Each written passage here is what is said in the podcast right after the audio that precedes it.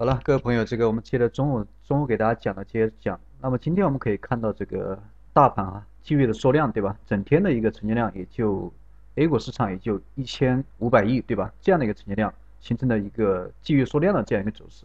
那我们结合这个午后的一个走势来看的话，啊，这个持续震荡，对吧？一直这个到了收盘，那么最终这个收了这样一个小阳线啊，虽然是小阳线，但整天的这样一个幅度不是特别大，对吧？非常小。那么对于这样的一个位置，我们应该怎么样去看待？那我们就首先要从这个多空的这样一个博弈的角度去去这个理解，对吧？那么上周三啊，本周三，对吧？这个持续的一个下跌，那么在接下来的周四收了这样一个低位的十字星，那么今天周五，也就是延续了我昨天说的，昨天讲课给大家讲的上周这样一个走势，上周三、上周四、上周五啊，形成了这样一个反复的一个过程。那么接下来下周应该怎么样走？我个人觉得还是还是以这个还是以多头去看待。今天我也是知道大家这个在低位吸了点仓，对吧？吸了点筹码，那我们接下来只需要等待就行。下周初可能大盘的一个下一目标会达到三千零五十点，因为我们可以从这个技术面，大家可以把这个大盘的这个日线图打开来看一下。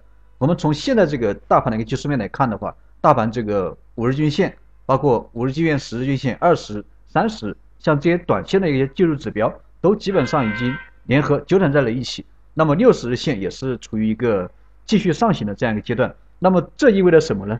这意味着短线这个下方的一个大盘技术面的一个支撑在增强，对吧？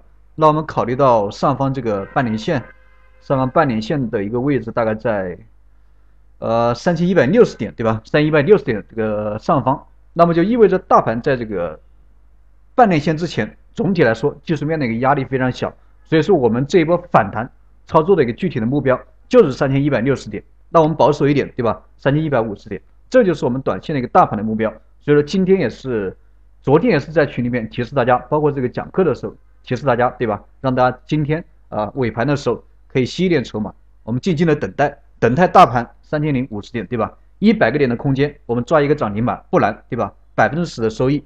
所以说今天这个也是带领大家去。操作了几只股票，那么进场的朋友只需要慢慢的等待就行。那从板块上面来讲，今天的一个金融指数啊，跟大盘这个走的都差不多啊，总体来说差不多。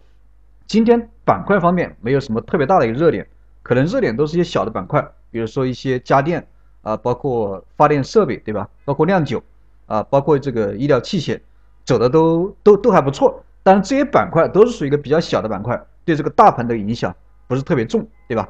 所以说，我们接下来看这个大盘到底能不能突破到了三千三千零五十点或者三千零六十点，能不能突破？我们重点还是要关注一下金融股，包括之前走的比较好的券商，对吧？券商也曾经引领过一波行情，啊，我们还是重点关注一下，包括一些啊西部证券，对吧？包括这些这一些之前走的比较好的这些券商，那么回调过后，这就是机遇，对吧？所以大盘到底能不能突破，能不能这个把中长线的一个上涨上涨的这样一个趋势啊延续下去？我们还是重点关注一下这个金融股啊，金融股还是机会比较大的哈，金融股还是机会比较大的。当然，我们这一波操作的操作的这样一个目标点位还是在三千零五十。如果说三千零五十点、三千零六十点没有能够放量突破的话，那我们到手直接出局，对吧？不用这个恋战，直接出局。因为整体的整体上面这个最近一段时间可能还是以震荡为主，市场上面信心不足，对吧？信心不足，从成交量也可以看出来，这个信心特别不足。呃，至于这个市场上面信心到底什么时候能恢复，这个这个暂时这个谁也改变不了，对吧？因为今年的这样一部股市啊，呃，总体来说走的不是特别好，但是这个楼市走的特别好，对吧？房价天天在涨，所以说这个股市的一个资金很大一部分都被吸引，都被这个引导到了，引导导向了导导到这个楼市上面去了，房市上面去了。所以说我们还是等待国家的相关的一些政策释放更大的一个流动性出来，对吧？或者等待这个房地产。啊，稍微这个稍微这个下降，对吧？稍微这个房价跌一点，那么很大一部分资金就会重新回流到这样股市当中来。所以说，这个关于市场上面人气啊，这个我们只能等待，谁也改变不了，对吧？散户的一个信心不是那么容易恢复的。你包括去年那一波大跌，套了多少人，对吧？所以说，这个我们能做的只是预测行情。关于这个行情怎么走，只有等它，只有慢慢等它，对吧？等它的验证。那么至于下周啊，这个我们到底应该怎么样操作，对吧？今天我也讲，我们还是当成这个多头去看待。今天我们已经进场，进场了就拿好。下周不管出现什么样的形式，我都会在这个语音房间里面给大家来给大家来这个进行一个沟通。短期来讲的话，这个呃向下对吧？空头向下这样一个动能不是特别强烈。呃，从这个周三大跌以后，呃周四这个反而收了这个低位的十字星，对吧？可以看得出来这个空头没有什么力量。如果说它要继续下继续这个下攻的话，它昨天啊就应该继续这个。扩大这样一个下跌的一个下跌的一个力度，对吧？今天也应该继续扩大，但是今天啊没怎么跌，对吧？没怎么跌，反而还涨，对吧？今天也是收了这样一个小阳线，所以说空头既然无力下杀，对吧？那么多头肯定会予以反击，对吧？这是很简单的一个道理，也是股市里面最基本的一个钟摆的原理，对吧？你下不来，那我肯定要上去啊，对吧？多头肯定会慢慢集结力量啊，你低位收了这样一个十字星，那我肯定要反攻的，对吧？所以说多头的这样一个反攻啊，肯定会。有这样一个量能的配合，表现形式肯定是一个放量上涨，对吧？所以说，至于下周，我们还是，呃，还是这个等待手中的股票，对吧？等待手中的股票达到十个点的收益，我们出局，对吧？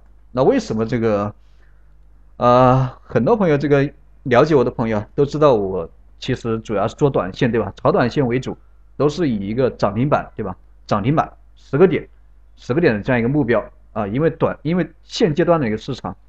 啊，经历过经历过去年，包括今年年初这样一波大跌以后，这个趋势面、长线、中长线这样一个趋势面已经得到得到这个很严重的破坏。所以说，短线这个机会，只能说抓一些超短线，以至于中中线我们慢慢等待，对吧？现在还不是机会，所以说这个呃一步一步来。那么今天这个讲课给大家就先讲这么多，晚上我们再聊，好吧？晚上我们在这个房间里面继续这个沟通。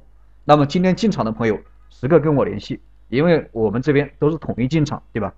我进场的，你们肯定都进场了，那么并肩作战，对吧？互相鼓励，那我们下周见，好吧？下周等待这个百分之十的利润，我们再集中的一个出局，等我通知，好吧？那么今天这个讲课就先给大家讲到这里啊，那晚上见，再见啊。